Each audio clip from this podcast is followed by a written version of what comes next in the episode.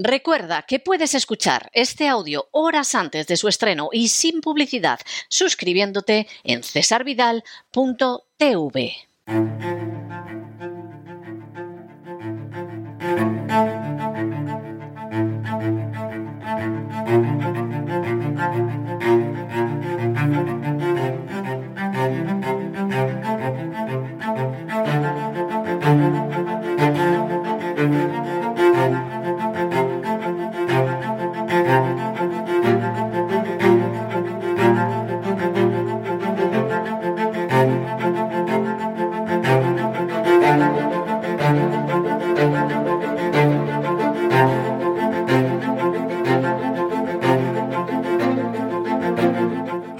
fue España, con César Vidal y Lorenzo Ramírez.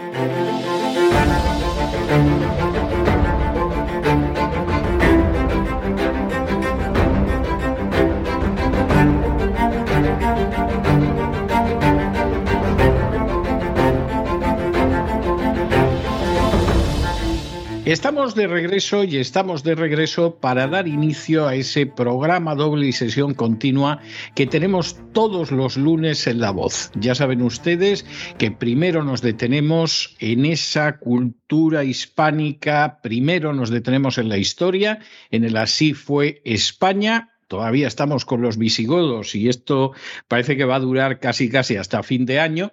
Y después ya saben que nos acercamos a la lengua española, que es el mayor legado que ha dejado España a la humanidad, y tenemos a doña Sagrario Fernández Prieto para que nos explique cómo hablar y cómo escribir correctamente esa lengua. Empezamos con nuestra primera parte, con nuestro Así fue España, y ya saben que como siempre, en esta andadura a lo largo de los siglos, de los milenios, quien está a mi lado es don Lorenzo Ramírez. Don Lorenzo, muy bienvenido de nuevo. ¿Qué tal? ¿Cómo está, don César? Aquí una vez más acompañarle en este viaje, en este viaje de momento, ¿no? Seguimos con esos visigodos que eran mucho más que espadas, ¿verdad? Ya hablamos la semana pasada de Isidoro de Sevilla, San Isidoro de Sevilla.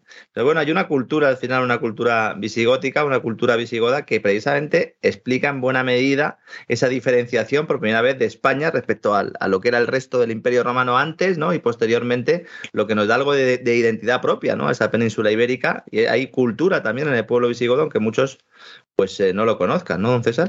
Por cierto, España de la que formaba parte el actual Portugal, Sí, no lo hemos dicho nunca, yo creo. Claro, no lo hemos dicho, pero hay que recordarlo. Es decir, ya tendremos ocasión de ver en su momento cómo Portugal acaba separándose de España y cómo hay un intento de España por volver a unirse a Portugal, que es algo que sucede de manera efímera, pues en la segunda mitad del siglo XVI y en la primera mitad del siglo XVII. Hay quien dice, pero eso lo veremos dentro de años, cuando lleguemos, que, que tendríamos que haber conservado Portugal y haber dejado que se marchara Cataluña y nos hubiera ido mucho mejor a todos, pero en fin, esto no deja de ser una opinión como otra cualquiera, que llegado su momento, a la vuelta de yo no sé si ocho o nueve temporadas, pues habremos llegado al siglo XVII y lo abordaremos. De momento, seguimos hablando de la cultura visigótica. Hablamos la semana pasada de Isidoro de Sevilla, que es, es la figura cumbre de esa cultura visigótica,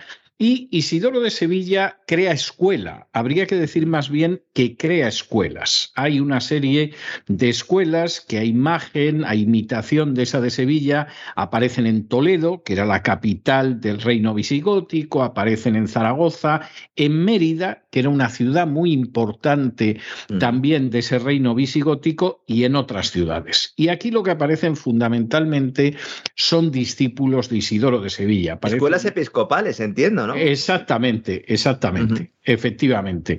Aquí aparece un Braulio de Zaragoza, del que nos ha llegado una vida de San Millán, aparece un Tajón, que fue su sucesor en el episcopado de Zaragoza y que se dedicó pues a terminar de pulir los libros de sentencias de Isidoro de Sevilla que hoy prácticamente son desconocidos, pero que como señalamos la última vez tuvieron una vida importantísima y de enorme relevancia durante la Edad Media, En Toledo aparecen una serie de poetas como son Eugenio, Ildefonso y Julián que van en esa misma línea. Eh, en el caso, por ejemplo, de Eugenio, pues nos ha dejado un lamento por la llegada de la vejez, que en fin es bastante, bastante comprensible. Esto de que a la gente no le guste llegar a viejo no es algo propio del siglo XXI, sino que, en fin, es propio de todas las edades y además ha habido épocas en que era mucho más complicado.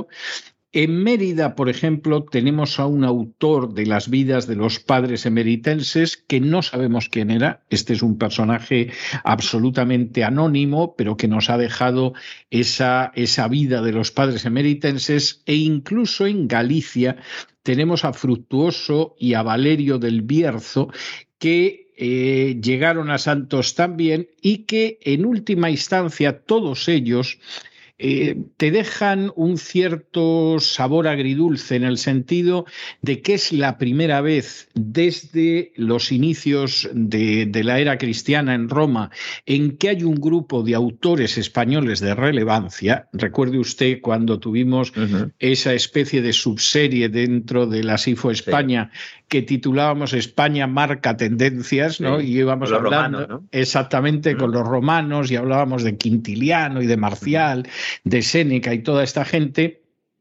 Eso desaparece totalmente en la etapa del Bajo Imperio.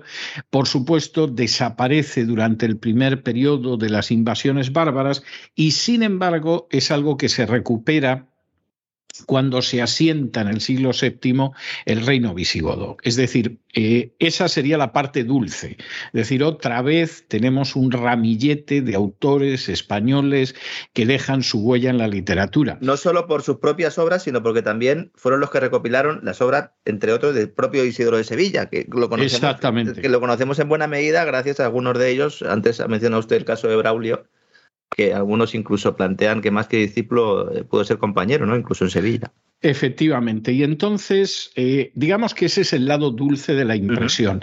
El lado amargo está en el hecho de que es gente de mucha menos talla de lo que fue ese grupo de romanos. Claro. Es decir, Hombre, Isidoro de Sevilla tuvo su importancia, etcétera, pero no tiene la categoría de un Séneca, pongo por caso, ¿eh? sin querer despreciar a nadie, pero Séneca es un personaje de enorme relevancia como filósofo, incluso como dramaturgo. No es el caso de Isidoro de Sevilla, por mucho que escribiera las etimologías. Y el resto de autores españoles, eh, hispanos, que escriben en esa época de la historia de Roma, son personajes de más talla que que, estos que hemos mencionado y de hecho su lugar en la literatura universal pues es muchísimo más importante. Esa es la, la realidad.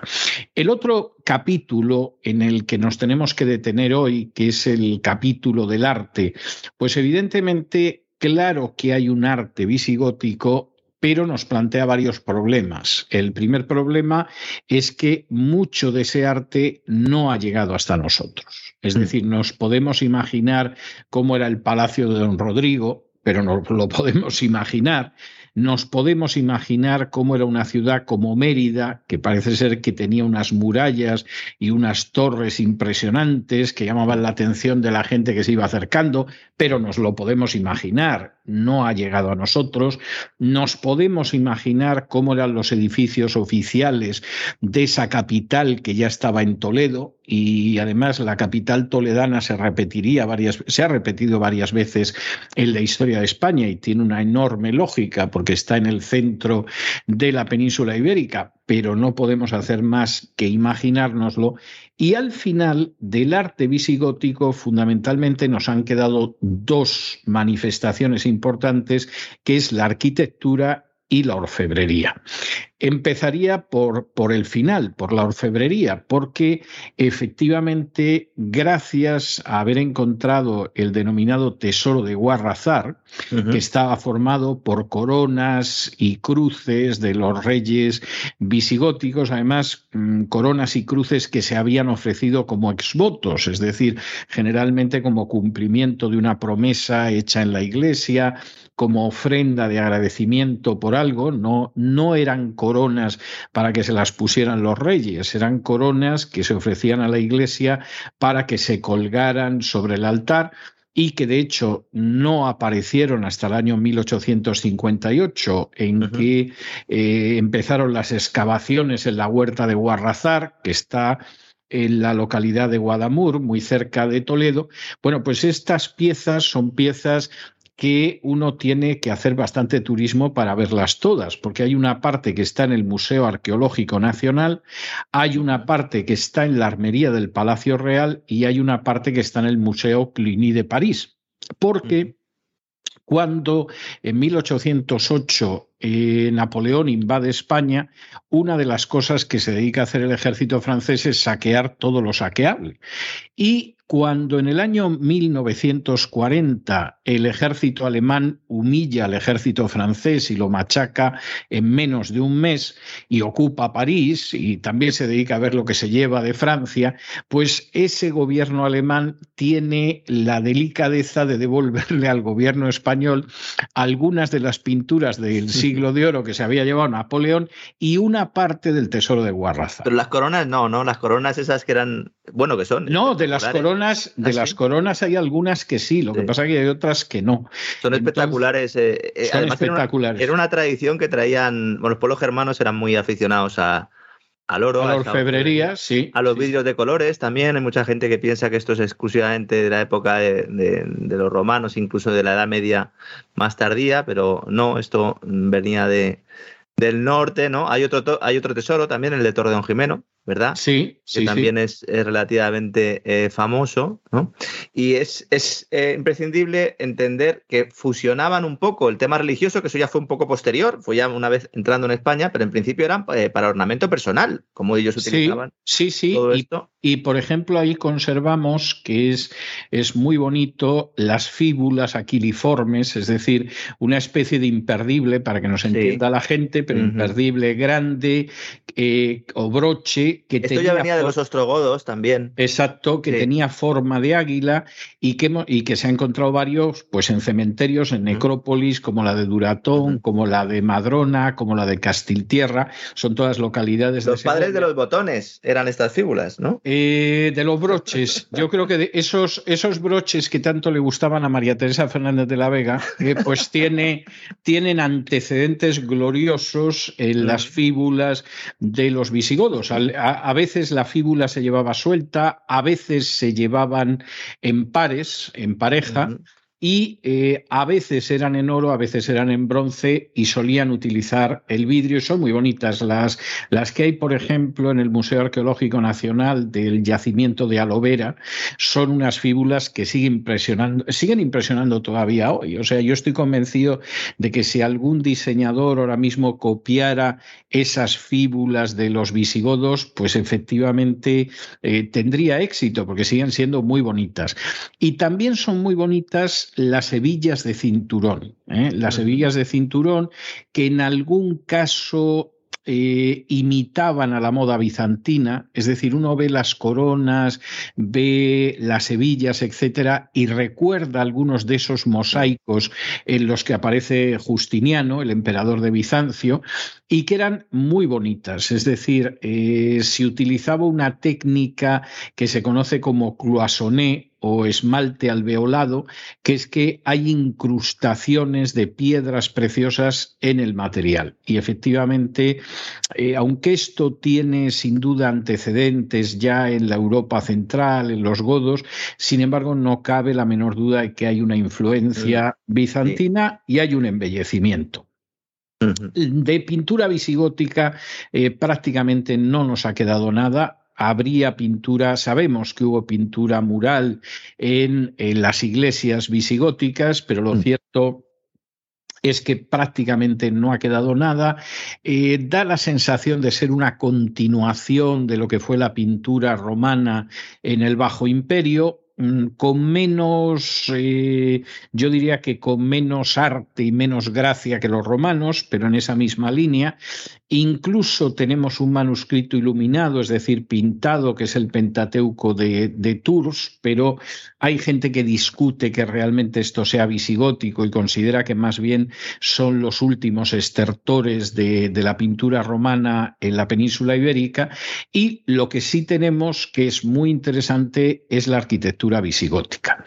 A mí la arquitectura visigótica me provoca una cierta ternura en el sentido de que es una arquitectura muy pequeñita, es decir, cuando uno llega a ese San Pedro de la Nave en Zamora, cuando uno... Austeridad es la palabra, ¿no? Cuando lo ves, ¿no? Sí, porque no había más. O sea, eh, cuando uno llega a la cripta de San Antolín, en la Catedral de Palencia, a la Santa Lucía del Trampal, que está cerca de Alcuéscar, en Cáceres, etcétera, ahí hay una serie de elementos que yo diría que es, eh, aparte de la austeridad, que sí es austero, yo diría que es la pobreza y también la ignorancia arquitectónica, sin querer en absoluto ofender a nadie, ¿no? Por ejemplo, aparece el arco de herradura, que es algo que existe en España desde la prehistoria, aparecen las columnas y los pilares como soportes con unos capiteles que quieren imitar al capitel eh, corintio, mm. no saben cómo eh, aguantar la techumbre de una iglesia y entonces eso hace que por regla general la planta sea una planta de cruz griega o sea una planta basilical, porque eso Vamos a ver, la arquitectura al final, entre otras cosas, persigue que los edificios no se caigan y que, y que si se levanta una altura, la altura se mantenga y no se venga abajo y que si hay un tejado no se desplome. O sea, esto que puede parecer para algunos muy prosaico es la base de la arquitectura. Y entonces, claro, hacer una planta de cruz latina es algo que va a tener que esperar siglos porque eso exige un conocimiento de la técnica que los visigodos no tenían.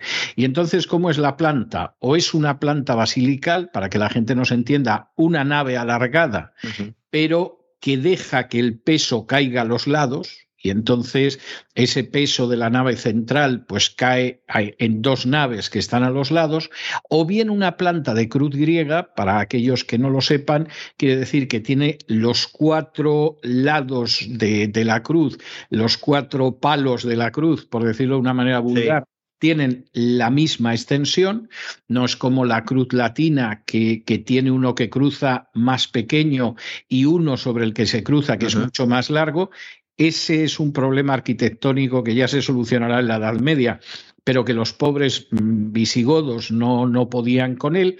E incluso lo que sucede es que, por ejemplo, para levantar una cúpula, en los escasos lugares donde hay cúpula, la cúpula se coloca sobre el crucero. Es decir, ese lugar donde se cruzan los dos palos de la misma medida de la cruz griega, pues ahí pueden colocar una cúpula porque es una cúpula pequeñita.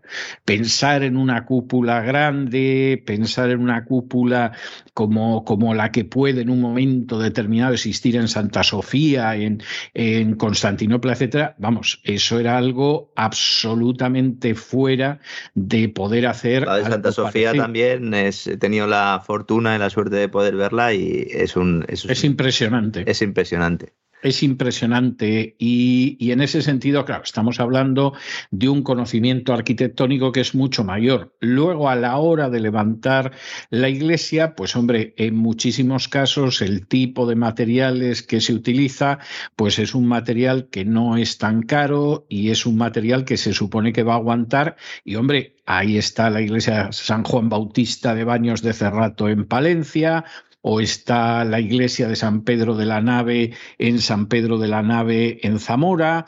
Es decir, hay una serie de iglesias en ese sentido que son muy notables. Hay incluso un grupo de iglesias en Tarrasa que llevan años esperando que el entrar en la lista de bienes culturales de la UNESCO y yo espero que algún día entren porque se lo merecen, pero estamos hablando de iglesias muy modestas. Yo tengo que decir, y de nuevo aquí, como me pasa cuando hablaba de San Isidoro o hablaba ahora del conjunto de, de escritores visigodos, yo tengo que decir que eh, aquí hay que ver varias cosas a la vez. Es decir, ese visigótico eh, seguramente es la base de lo que va a ser el asturianense o el, o el, arte asturiano y luego el románico. Yo personalmente creo que el románico nace en España, no nace en Francia.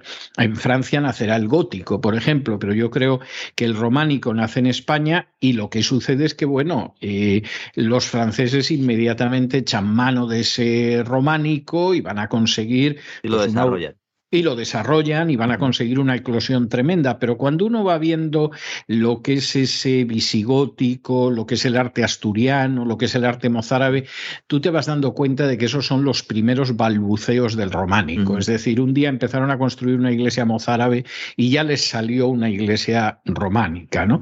Esto para mí es el elemento hermoso, es decir, es muy bonito porque uno va viendo que esto va a llegar al románico. Como además a mí el románico me gusta mucho, pero esto es subjetivo, hay gente que le puede parecer un arte pequeñajo y sin mayor relevancia. A mí me parece que, que, el románico es mucho más bello que el gótico, pero insisto, esto es absolutamente subjetivo, pues en ese arte visigótico vas viendo un poco cómo va creciendo el niño y, y te emociona cómo va creciendo, aunque luego pues ese arte visigótico de, de, sí lo que da de sí, ¿no? Bueno, San Isidoro también justificaba un poco esto diciendo que la belleza realmente más que en la estructura del edificio estaba en, los adornos de dentro y entonces pues de alguna manera ahí pues solucionaba un poco esa disyuntiva, ¿no? Sí. No eran gran cosa tampoco, los adornos. es lo que iba a decir. Mucho mármol y, poco más, ¿no? Alguna lamparita que otra. Y, pero bueno. y hay que tener en cuenta que el arte español va a tardar, la arquitectura va a tardar mucho en despegar. ¿eh? Eh, en términos, yo no diría tanto artísticos como técnicos. Es decir, después de ese arte visigótico veremos que viene el mozárabe, viene el arte asturiano, que son artes todavía pequeñitos, son un desarrollo prácticamente del visigótico, son prerrománico. Va a llegar el románico, pero cuando en un momento determinado haya que llevar a cabo grandes construcciones como son las catedrales góticas, los arquitectos españoles eh, van a ser muy deficientes. Y algunos dirán, hombre, que hicieron la catedral de Burgos y tal. Sí, es verdad, pero nunca consiguieron tener el conocimiento técnico para darle al gótico ese aspecto de vuelo que no solo se ve en Francia, sino que se ve de una manera ya exagerada en Inglaterra. Es decir, cómo consiguen elevar por los aires la piedra y aquello parece que se está disparando hacia el cielo. Cualquiera que vea la Catedral de Burgos o la Catedral de León, etcétera, lo que ve es una masa en la que sobra piedra y sobra piedra porque da la sensación de que el constructor español decía, a mí esto no se me puede caer y la única manera que no se me caiga es aquí poniendo piedra. ¿eh? Y entonces con esta masa de piedra a mí no se me cae aquí un arbotante, pero vamos, por la gloria de mi madre. Y, eso, en última instancia, aunque el resultado al final sea hermoso, eso no lo está negando nadie, pero nunca se llegó a tener ese gótico que hay en otros lugares que te quedas sorprendido porque dices, pero ¿cómo conseguían mantener en pie esto de una manera que dices, bueno, pues si es que las piedras parece que están casi suspendidas en el aire? Eso no se logró nunca en España.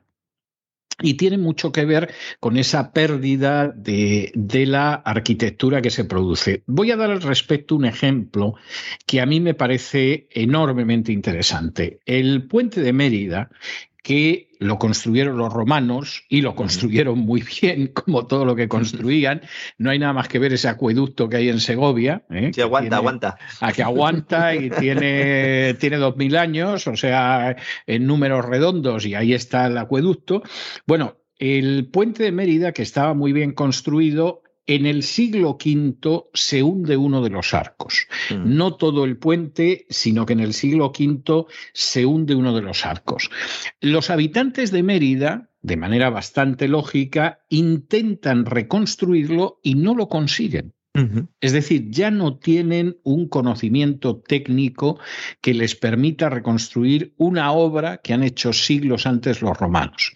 Y cuando en el siglo VIII lleguen los árabes e invadan España, que ahora en los libros de texto te hablan de que no fue invasión, fueron llegando amistosamente, o sea, como, como ahora los menas, exactamente igual, ¿no? Pero no hubo invasión ni nada.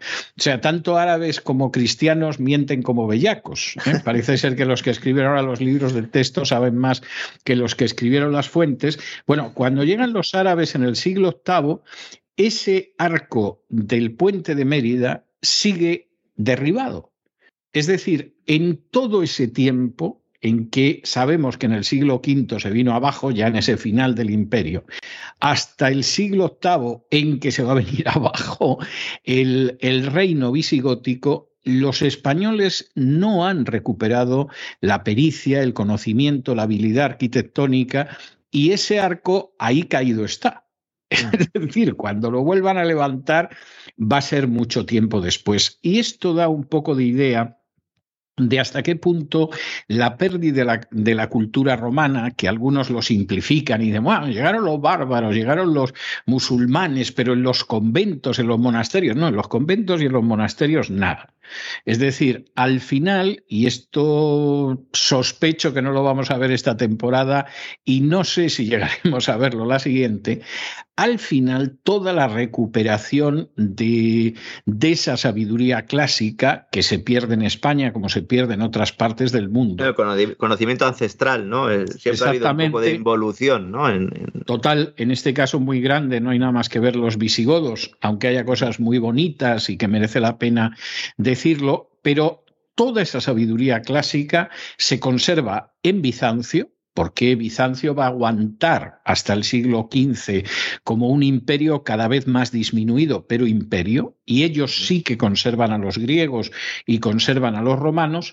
Y luego se va a recuperar y se va a recuperar gracias a España. Eso es muy importante, nunca se menciona, pero se va a recuperar gracias a España porque en un momento determinado Alfonso X el Sabio decide que cómo es posible que los árabes tengan a los griegos y sin embargo no lo tengan los, eh, los europeos occidentales. Y entonces en esa escuela de traductores de Toledo, otra vez, Toledo es una ciudad de enorme importancia, en esa escuela de traductores judíos, árabes y también otros que no son judíos y árabes, van a recuperar esa sabiduría, pero la van a recuperar a través del árabe porque quien la ha conservado es Bizancio y quien la absorbe de Bizancio son los árabes, que traducen al árabe a Aristóteles, a Platón y lo comentan. Y que en buena medida eh, han llegado a nosotros gracias a ese conocimiento árabe. Ha llegado gracias a eso. y, y, a partir de entonces, que no antes, lo otro es un cuento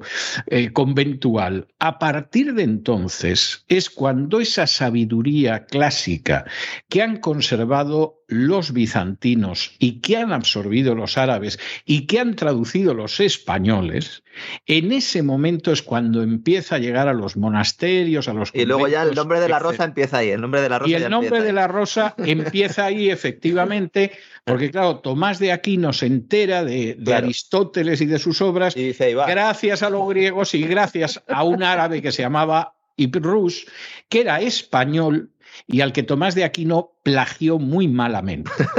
Pero, pero como se da la circunstancia de que, claro, ¿cómo vas a hablar bien de los bizantinos que son cismáticos y no obedecen al Papa? ¿Y cómo vas a hablar bien de los judíos y de los musulmanes, aunque fueran españoles? Pues todo ese elemento importantísimo de transmisión cultural en el cual España al final es la que hace que toda esa cultura clásica pase al resto del mundo, pues eso lo ocultamos porque no vamos a hablar de cómo esto al final no lo conservaron los monjes, lo conservaron los bizantinos, los judíos, los árabes y encima lo trajeron los españoles. Y con toda esa documentación luego Santo Tomás demuestra la existencia de Dios. ¿eh? Sí, sí, Santo Tomás que copió muy mal a Berroes porque Averroes era un genio y Santo Tomás era un copiota. O sea, vamos a ver, Santo Tomás esto lo veremos, me temo también que será en la próxima temporada, no en esta. Pero Santo Tomás fundamentalmente es un sujeto que copia y recopila. Y efectivamente, puesto a recopilar, recopila bien. O sea, acaba, acaba recopilando. Pero yo creo que no tuvo una idea original en toda su vida, aunque algunos piensen que es, es una cumbre del pensamiento humano, ¿no? Una, una cumbre del así humano. Así se enseña en las escuelas. ¿eh? No, claro. se enseñaba. Yo ya no sé si se, enseña algo, pero bueno, se pues, enseñaba. Eh, bueno, pues eh, contamos eso, pero no es verdad. Es decir, al final, al final, los grandes pensadores, además, y de nuevo insisto, esto seguramente ya lo veremos en la próxima temporada, ni siquiera el año que viene, en la próxima temporada. Y no estoy seguro, los grandes pensadores son españoles, pero curiosamente son judíos y musulmanes. Y claro, lógicamente eso hay que taparlo, como pasa con todos los heterodoxos españoles, porque no se adecúa al relato católico. Y entonces que tuvimos al mayor pensador judío de la Edad Media, que además lee Aristóteles y que se llamaba Moshe Ibn Maimón, Nada, nada. De este no se sabe nada que era judío. Que tuvimos al mayor pensador musulmán de toda la Edad Media y el gran comentarista y, el gran cerebro filosófico de la Europa de entonces, que era Ibn De este no se sabe nada. Y luego, cuando años después aparece un monje en Italia y se pone a fusilarlos en, muchos casos de manera muy pobretona, pues nada, la cumbre del pensamiento humano, que es Tomás de Aquino, y el que no se lo quiera creer, que reviente. Bueno, nosotros vamos a dejar aquí a nuestros queridos visigodos, insisto, a mí los visigodos pero esto es subjetivo, la gente no tiene por qué compartirlo. Siempre me producen una sensación agridulce, es decir, el elemento dulce es como hay boqueadas de cómo se va recuperando España poco a poco de, de todo el desastre que ha sido la caída del Imperio Romano, de las invasiones bárbaras, de lo que son los propios visigodos. Y luego el elemento agrio, pues es ver que, bueno, dieron de sí lo que dieron de sí, hicieron cosas bonitas, eh, intentaron transmitir la sabiduría, etcétera, pero en comparación con el antes y con lo que pasaría, eso sí, mucho después, pues hombre, es una herencia modesta, por decirlo de alguna manera, decorosa, pero modesta, o como diría alguno, pobres pero limpios. ¿no? Muy bueno, bien, César, un placer. Pues aquí, aquí nos vamos a quedar y la semana que viene, bueno, volvemos a todas estas luchas, iba a decir sarracenas, ¿no? Visigóticas de la monarquía visigoda, porque vamos a hablar de Bamba, que aunque algunos se piensen lo contrario, no es ni el inventor de unas zapatillas de deporte, ni de un dulce eh, postre con nata o crema. O sea, Bamba era un rey visigodo nada que ver ni con las zapatillas de deporte. Ni, africano tampoco, a lo mejor por el nombre tampoco, tampoco, Tampoco, tampoco. Usted sabe aquel chiste, ¿no? En que te preguntaban cómo se dice pan en africano. Y la respuesta era bimbo, bimbo. Bimbo. y la otra pregunta era cómo se dice eh, eh, auto en africano. Y la respuesta era panda, panda y otra era cómo se dice salchichón en africano. Y entonces era kikón, kikón. Y, y la última era, ¿y cómo se dice pastelito en africano? Bamba, bamba. Pues, pues estos chistes horribles que nos hacían mucho reír a los jóvenes hace décadas, pero que una vez yo recuerdo que contándolo delante de un africano, el africano nos miró con una cara no le gustó, que no hacía, no, no, no captó el humor ese hispánico, pues con estos chistes que hoy en día pueden llevarte a la cárcel porque son políticamente incorrectos, nos vamos a despedir de la historia y hasta la semana que viene, Dios mediante. Un fuerte abrazo, don César. Un abrazo muy fuerte, hasta mañana.